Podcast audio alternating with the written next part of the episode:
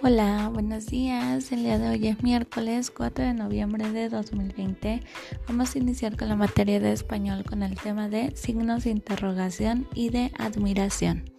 Los signos de interrogación se emplean para indicar en un texto que se está haciendo una pregunta y los signos de admiración se usan para expresar un texto exclamaciones de alegría, asombro y dolor.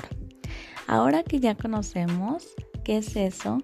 Yo en tu cuadernillo te mandé algunas, algunos enunciados y en la parte de abajo viene para recortar varios signos de pregunta o de admiración. Entonces tú lo vas a poner en el lugar indicado. Al terminar recuerda que me debes de mandar tu evidencia para yo poderla revisar. Cualquier duda que tengas me dices y yo con mucho gusto te apoyo. Que tengas un bonito día, te mando un fuerte abrazo, cuídate mucho y nos vemos la próxima clase. Adiós.